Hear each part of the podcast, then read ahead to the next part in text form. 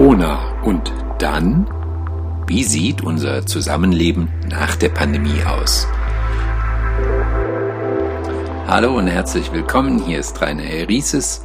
In unserem Podcast spreche ich heute mit Herrn Professor Hajo Zeb.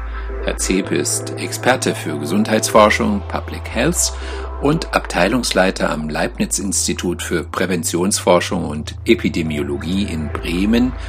Zeb ist Arzt und lehrt an der Uni Bremen Epidemiologie. Guten Tag, Herr Professor Zeb, ich begrüße Sie. Hallo, schönen guten Tag. Herr Zeb, Ihr Forschungsteam hat kürzlich eine Studie veröffentlicht. Sie haben Menschen zur digitalen Gesundheitskompetenz befragt. Das passte ja genau in die Pandemie rein, denn der Informationshunger war ja mit Corona sicher groß.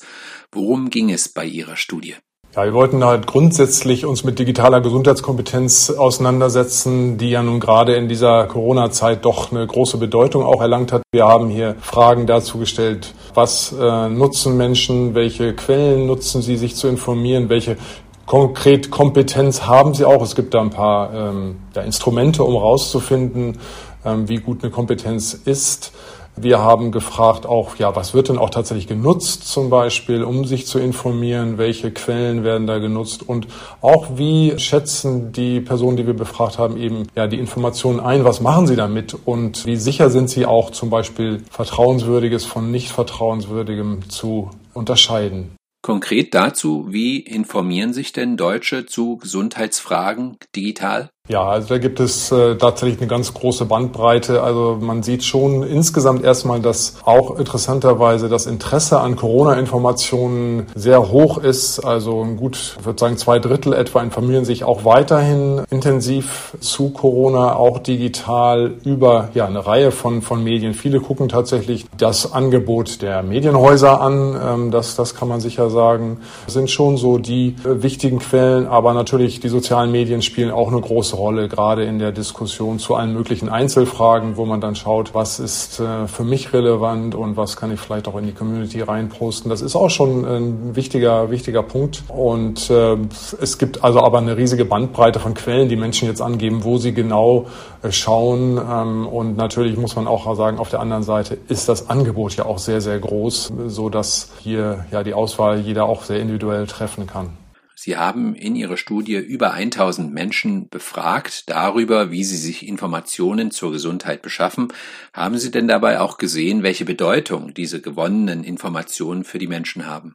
Wir haben zumindest dann äh, nach, der, nach der Einschätzung gefragt, was sie mit diesen Informationen machen und wie sicher sie sind, auch quasi damit umzugehen. Also viele waren recht sicher, dass sie ähm, sich gut informieren können, dass sie auch wissen, wo sie schauen müssen. Bei der Frage jedoch, ob sie diesen Informationen vertrauen können, ja, also da so quasi damit wirklich dann auf einem hohen Niveau auch umzugehen und einzuordnen, das ist jetzt vernünftige Information, das ist weniger vernünftige Information. Da haben doch viele angegeben, da sind sie dann tendenziell eher nicht mehr so überzeugt dass die Kompetenz so weit reicht. Wie unterscheiden denn Laien, ob die gewonnenen Informationen nun korrekt, vertrauenswürdig oder sinnvoll sind? Was man äh, sagen kann, ist, dass natürlich erstmal geschaut wird, wer ist denn der Sender dieser Information. Und das ist schon für viele dann auch eine, eine Orientierung. Also kommt das jetzt eher aus einer Quelle wie ähm, ne, einer, einer, einer anerkannten Medienanstalt von einem äh, öffentlichen äh, Institution wie dem Robert Koch Institut der, der Bundeszentrale für gesundheitliche Aufklärung. Das sind schon, äh, sag mal, erste Marker, wo Menschen dann sagen, okay,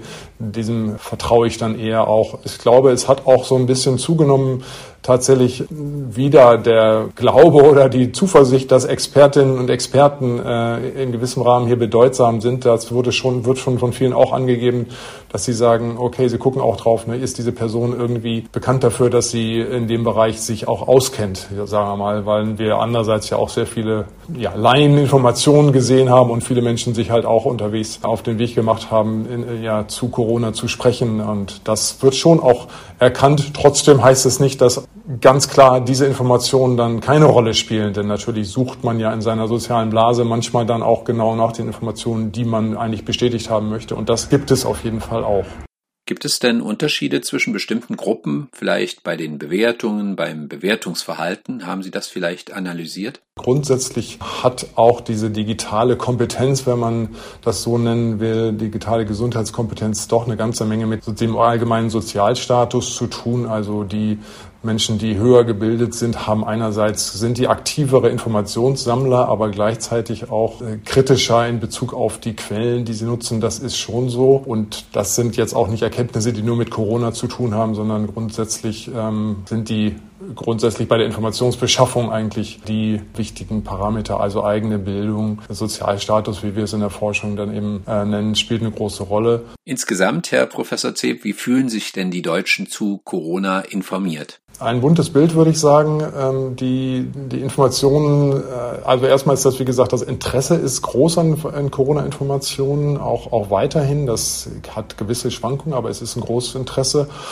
Und ähm, ich glaube, insgesamt kann man sagen, dass sie sich relativ gut informiert fühlen, was die Gesamtheit der Informationen angeht. Wenn es dann zur genauen Bewertung kommt, da wird es dann etwas weniger optimistisch, aber insgesamt fühlen sich doch viele Menschen in der Vielzahl der Informationen aber recht gut informiert. Hm, fragt sich natürlich, führt das nicht die Vielzahl von Informationen nicht zu einer Überforderung, zu einer ja, Müdigkeit. Infodemic, wie wir es nennen, also die, die, die Epidemie der Informationen, wenn man so will, das spielt, spielt schon eine Rolle. Ähm, das fühlen viele Menschen schon auch so, dass es eben an, an vielen Stellen auch eine gewisse Müdigkeit der Information gibt, aber die hat nicht sozusagen zu einem beständigen Nachlassen des eigenen Informationsverhaltens geführt, sondern das hat dann mal zu einem, zu Beginn dieses Jahres zum Beispiel gab es da so eine leichte Verringerung des, des Informationsinteresses, aber das ist dann wieder aufgeflammt, so dass man jetzt äh, auf einem relativ beständigen hohen Niveau ist ähm, und Menschen sich weiterhin dafür interessieren, was passiert, was äh, geschieht, ist ganz klar verständlich. Der Alltag wird weiterhin sehr stark von Corona geprägt. Äh, also ist nicht so, dass das jetzt schon komplett so uninteressant geworden wäre. Welche Erkenntnisse haben Sie zu Falschmeldungen vielleicht im Internet? Dass es diese Falschmeldungen gibt, das ist allen klar. Ähm, wir haben aber eigentlich gesehen, dass da Menschen angeben, sie haben eigentlich ein ganz gutes Gefühl dafür, dass sie das unterscheiden können. Ob das im Regelfall dann funktioniert, ist schwer zu beurteilen, aber dass, dass also es diese Spanne von Informationen gibt, äh, vertrauenswürdige und weniger vertrauenswürdige, das ist allen klar.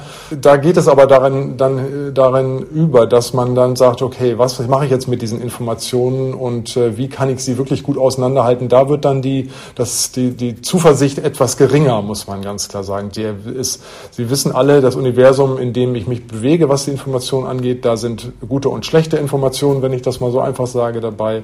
Ähm, aber die ähm, Frage des genauen Auseinanderhaltens und dann Bewertens äh, dieser Informationen, ähm, da äh, müssen viele Leute dann doch auch zu Recht dann sagen, ja, da bin ich nicht ganz so sicher mehr, wie ich dann damit umgehe. Mhm.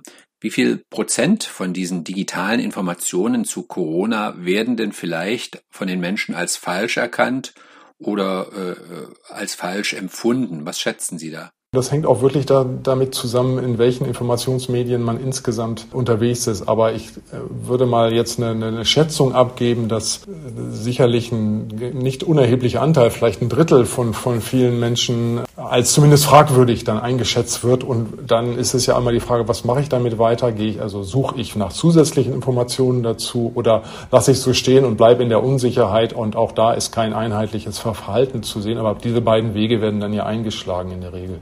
Mhm.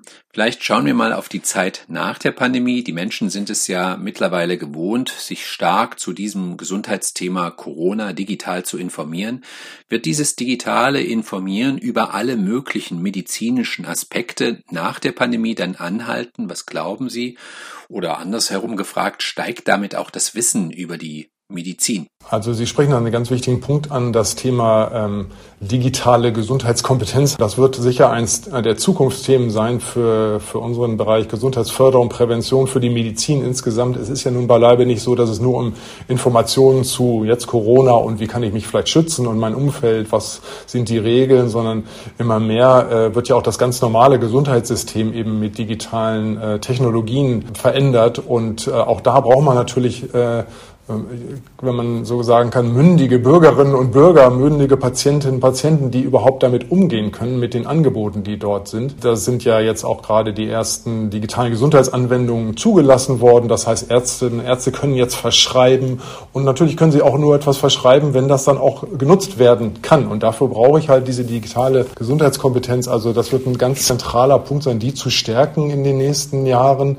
Und das hat aber natürlich durch Corona jetzt einen wahnsinnigen wahnsinnige Dynamik bekommen, weil einfach jetzt vieles ging halt nur noch äh, digital bis hin zu die Kommunikation mit äh, dem Hausarzt, der Hausärztin, das waren dann Wege, die musste man einschlagen oder es gab keine weitere Möglichkeit. Das heißt, viele haben dann, die vielleicht bisher gezögert haben, haben dann schon auch sich da ein bisschen beschleunigt in ihrer ähm, Weiterbildung oder Auseinandersetzung mit solchen Dingen, die sie vielleicht vorher gesagt haben, auch ich kann ja auch anrufen oder hingehen und so weiter. Das hat sich ähm, tatsächlich ins Digitale verlagert und ich gehe davon aus, dass das für die, dass das nicht wieder zurückgeht in Zukunft, sondern dass das auf jeden Fall uns in der Zukunft auch begleiten wird, ganz stark.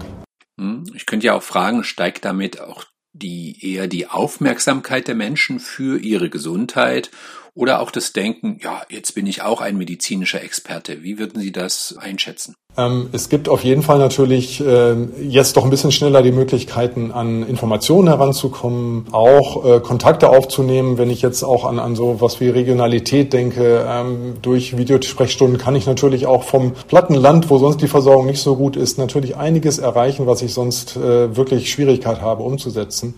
Aber gleichzeitig sollte man jetzt nicht denken, dass dadurch jetzt Gesundheit einen Wahnsinnsstellenwert bekommen hat.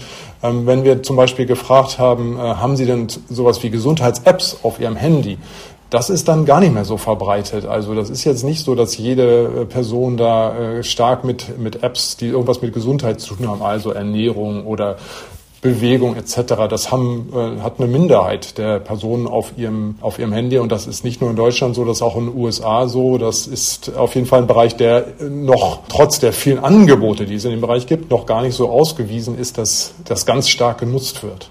Insgesamt nochmal die Frage, wie kritisch sehen Sie bei der Informationsbeschaffung soziale Netzwerke?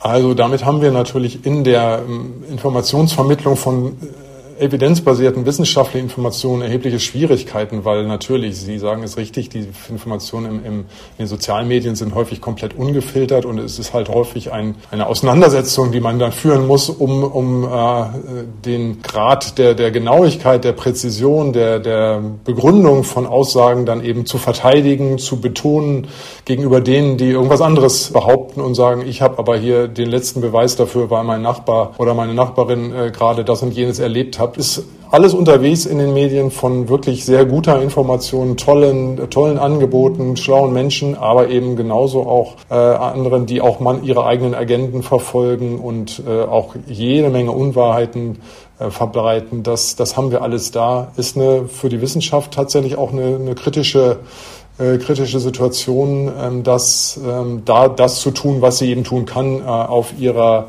ja, ihre auch kritische Einsicht auf Dinge zu bewahrheiten und, und die durchzuhalten. Denn wir stellen uns ja selber viel in Frage, auch gerade was die Wissenschaft angeht. Und das kommt manchmal im Netz gar nicht so gut an, die, wenn man sagt, ja, natürlich, wir haben hier diese hm, Vorstellung, diese Entscheidung, diese Unterstützung, aber andererseits fragen wir auch, wie geht es noch besser, welche zum Beispiel Nebenwirkung hat etwas, wir wollen ja nicht nur schwarz und weiß zeichnen und das ist durchaus manchmal der Stil, der eigentlich, ich will fast sagen, gefordert wird in den sozialen Medien zu sagen, so, so ist es und es gibt gar keine Fragen und das ist aber eben kein wissenschaftlich oder evidenzbasiertes Vorgehen. Das macht es uns nicht leicht.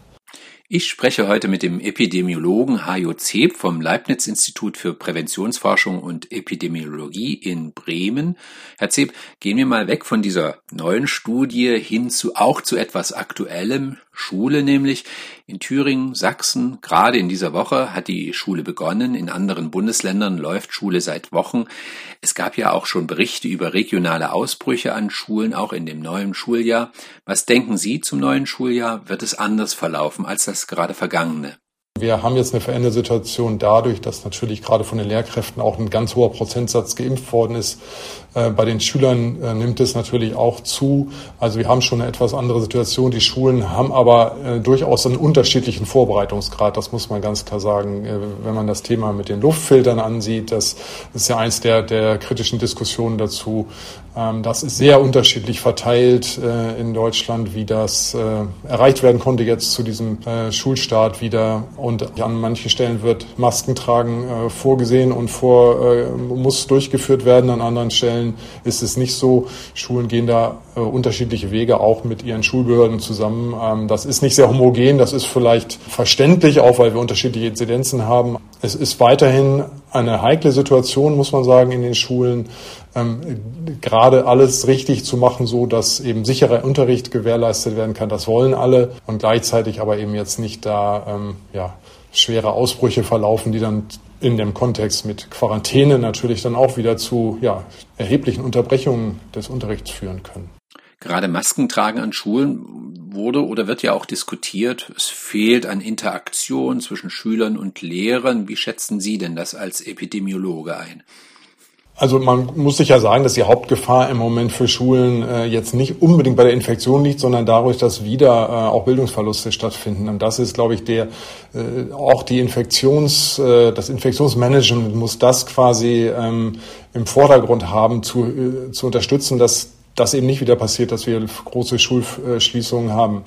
Was jetzt konkrete Einzelfragen angeht, wie das, das Maskentragen da ähm, bin ich schon der Meinung, dass ähm, was die Daten hergeben, das Maskentragen natürlich mit gewissen Einschränkungen verbunden ist. Es ist aber bei weitem nicht so, dass da jetzt also wirklich gesundheitliche Schäden gesetzt werden. Es geht wirklich eher um die Kommunikation, die Mimik, ähm, das vielleicht auch soziale Lernen eben über äh, das Gesprochene hinaus. Das sind so Sachen, die eingeschränkt werden beim Maskentragen. Aber ich halte es nicht für dramatisch. Hm. Wo sehen Sie denn die äh, ja, wichtigsten Gefahren an Schulen? Denken wir auch an Gänge, an Toiletten, an enge Räume.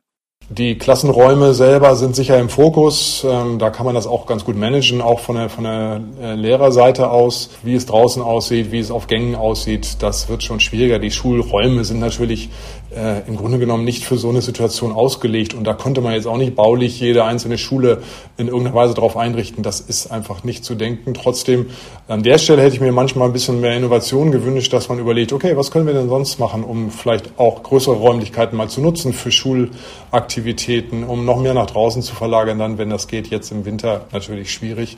Da, da wird äh, es einfach so kommen, dass man ähm, damit äh, mit, mit Ausbrüchen auch mal wieder rechnen muss, gerade im Angesichts der Delta-Variante. Das, das ist nicht zu ver, verhindern, aber äh, wie es jetzt an manchen Stellen läuft, zu sagen, ach, es macht auch nichts, Sie können sich ruhig alle infizieren. Äh, das ist, glaube ich, also nicht die, den Standpunkt, den ich habe, denn wir haben immer noch aus meiner Sicht äh, Aufgaben, den, den Gesundheitsschutz zu gewährleisten und unnötige äh, Erkrankungen zu verhindern, so gut das geht. Und das sollte weiterhin auch eine wichtige Sache sein, denn mit jedem Infizierten, der dann auch weiterhin in Isolation muss, ist natürlich doch wieder ein Kind aus der, aus der Bildungssituation herausgerissen, äh, mit allen möglichen Folgen für Freundschaften, für Eltern natürlich auch. Also das ist weiterhin nicht etwas, was ich unterstützen würde. Wie schätzen Sie momentan die Anzahl der Impfungen ein, also der Impfungen für Schulkinder unter 18? Ja, das hat jetzt ja ständig zugenommen, aber ist natürlich noch, noch recht gering. Das kann man äh, noch nicht so einschätzen, dass es wirklich einen Einfluss aufs Infektionsgeschehen hat zum jetzigen Zeitpunkt. Das muss dann doch deutlich über 30 Prozent liegen, wo wir so in manchen Altersgruppen jetzt sind. Ähm, und das müsste noch, muss also deutlich zunehmen. Und natürlich bleibt immer noch eine ganz große Gruppe von unter Zwölfjährigen äh, ungeimpft. Da ist es allerdings so, dass ich eben auch davon ausgehe, dass wir im Laufe des äh, Winters wahrscheinlich dann auch Ergebnisse haben werden, die dann mit entsprechender STIKO-Empfehlung möglicherweise auch eine Impfung für alle Altersgruppen dann anbieten. Und äh, auch wenn das dann für den individuellen Gesundheitsgewinn, der ist ja bei Kindern gar nicht so groß, die werden ja nicht schwer, schwer krank in der Regel. Es ist dann aber eben so, dass man damit dann ermöglicht, dass ganz viele andere Dinge dann fallen gelassen werden können, wenn man dann da auch impfen kann. Und das, das wäre dann, glaube ich, der interessante Ausblick. Insgesamt, Herr Professor Zeb, wie hoch generell ist die Gefahr oder ja, wie hoch schätzen Sie die Gefahr durch das Virus für die Gesellschaft zum jetzigen Zeitpunkt ein? Wir haben ähm, einen großen wesentlichen Punkt ausgeräumt, indem wir viele Ältere und Erkrankte jetzt impfen konnten. Das bleibt weiterhin die Gruppe, die auch noch äh, im Krankenhaus landen kann. Aber im Moment ist es, glaube ich, diese Thematik der, der Impfmüdigkeit, äh, die oder des Nichterreichens jetzt doch immer noch von vielen Millionen Menschen, die bisher noch nicht geimpft sind, die schon noch Schwierigkeit äh, macht für die Gesamtgesellschaft, weil damit eben doch eine Reihe von Einschränkungen eben noch nicht ganz aus dem Weg geräumt werden können. Das heißt, äh, wir haben eigentlich jetzt ganz gute Instrumente, ähm, um die Infektionssituation einzugrenzen und zu verringern. Wir haben aber noch nicht so gute Instrumente, weil die eben nicht alle greifen, dann die, was man so nennen könnte, soziale Spaltung oder die Spaltung auch auf gesellschaftlicher Ebene äh, sehr gut in den Griff zu kommen. Also das ist nicht nur eine, bei Weitem nicht nur eine Infektionsfrage, sondern es ist wirklich eher eine Frage des Gemeinwesens, der demokratischen Verfasstheit, der Diskussion, die wir untereinander führen. Und da sehe ich fast eher größere Schwierigkeiten als jetzt in dem rein ja, virologischen, epidemiologischen Geschehen, was wir jetzt zunehmend doch äh, ganz gut einschätzen können, aber auch äh, eben Instrumente haben, damit ganz gut umzugehen. Mhm. Kurz vielleicht einen Ausblick von Ihnen. Wann ist eigentlich Schluss mit Corona? Also wird es überhaupt einen Schluss geben? Ja, es wird einen Schluss geben, das denke ich schon. Ähm, der wird aber jetzt nicht von über Nacht kommen. Manche Diskussionen gehen ja gerade dahin, sozusagen jetzt in den nächsten Monaten ist Feierabend damit. Das glaube ich vor allen Dingen nicht deswegen, weil es eben global noch nicht so weit ist. Und wir sind eine reisefreudige Gesellschaft, auch eine Weltgesellschaft, eine reisefreudige. Das heißt, wir müssen es schon an, an, an allen oder sehr, sehr vielen Stellen gut im Griff haben, bevor man sagen kann, das ist jetzt vorbei. Ähm, hier in Deutschland mit äh, doch nochmal Intensivierung des, des Impfens und natürlich auch jetzt ähm, des Durchlaufens dieses Herbstes und Winters. Ich denke auch, dass im, im Sommer nächsten Jahres nicht die Pandemie vorbei ist, aber dass wir dann doch nochmal wieder in sehr niedrige Zahlen kommen und das alles vorbehaltlich der Frage, ähm, dass nicht wieder neue Varianten auftauchen. Davon muss man jetzt mal ausgehen im Moment, dass äh, wir im Moment ganz gut dastehen, aber äh, kann keiner sagen. Das war mit Delta so ähnlich, war nicht absehbar, aber es ist dann gekommen. Also das muss man immer noch so als Vorsichtsmaßnahme sehen, aber ein Auslaufen der, der Pandemie sehe ich auch schon für nächstes Jahr voraus. Hm. Gegen Ende unseres Interviews frage ich immer, ja, gewissermaßen als Schlusswort, wo sehen Sie Chancen und Risiken durch die Corona-Pandemie? Also bei den Chancen haben wir das Thema Digitalisierung angesprochen. Das sehe ich durchaus äh, hier als, als eine wichtige Entwicklung. Ähm, bei, den, bei den Risiken ist tatsächlich das, was ich als letztes angesprochen habe, so das Auseinanderdriften von Lagern. Ähm, das ist hier nochmal verstärkt worden. Das ist auch eine Bewegung, die es vorher schon gab, die ist hier nochmal verstärkt worden. Und ähm, insgesamt müssen wir das zusammenführen zu einem guten, zu einer guten Vorbereitung für zukünftige äh, solcher äh, Events. Das wird nicht die letzte Pandemie gewesen sein. Wir haben in diesem Jahrtausend schon vier gehabt. Ähm, es wird mehr davon geben und da müssen wir uns in die eine wie auch in die andere Richtung noch weiter vorbereiten. Und mit den Lagern meinen Sie innerhalb von Deutschland? Das würde ich durchaus äh, ja, sehen, dass wir es in Deutschland so haben, dass, dass wir halt äh, ähm, Gläubige und Nichtgläubige haben, äh, Leute, die sich mit wissenschaftlichen Aspekten der Pandemie beschäftigen und dann auch darauf ihr Verhalten ausbauen und andererseits andere sagen, das ist alles böse Mächte, die uns da äh, beherrschen wollen. Das ist eine, eine allgemeine Tendenz, die wir anschauen müssen. Und das hat Corona nochmal sehr deutlich auf den Tisch gebracht und äh, es bleibt äh, glaube ich, eine Aufgabe für uns, das, ja, das zum Anlass zu nehmen, damit wirklich zu arbeiten und zu gucken, wie man mal wieder zusammenkommt. Ich habe heute gesprochen mit Herrn Professor Hajo Zeb aus Bremen. Ich danke Ihnen, Herr Professor Zeb, für das Gespräch. Vielen Dank. Danke auch. Und Ihnen danke ich wie immer fürs Zuhören. Machen Sie es gut. Auf Wiederhören.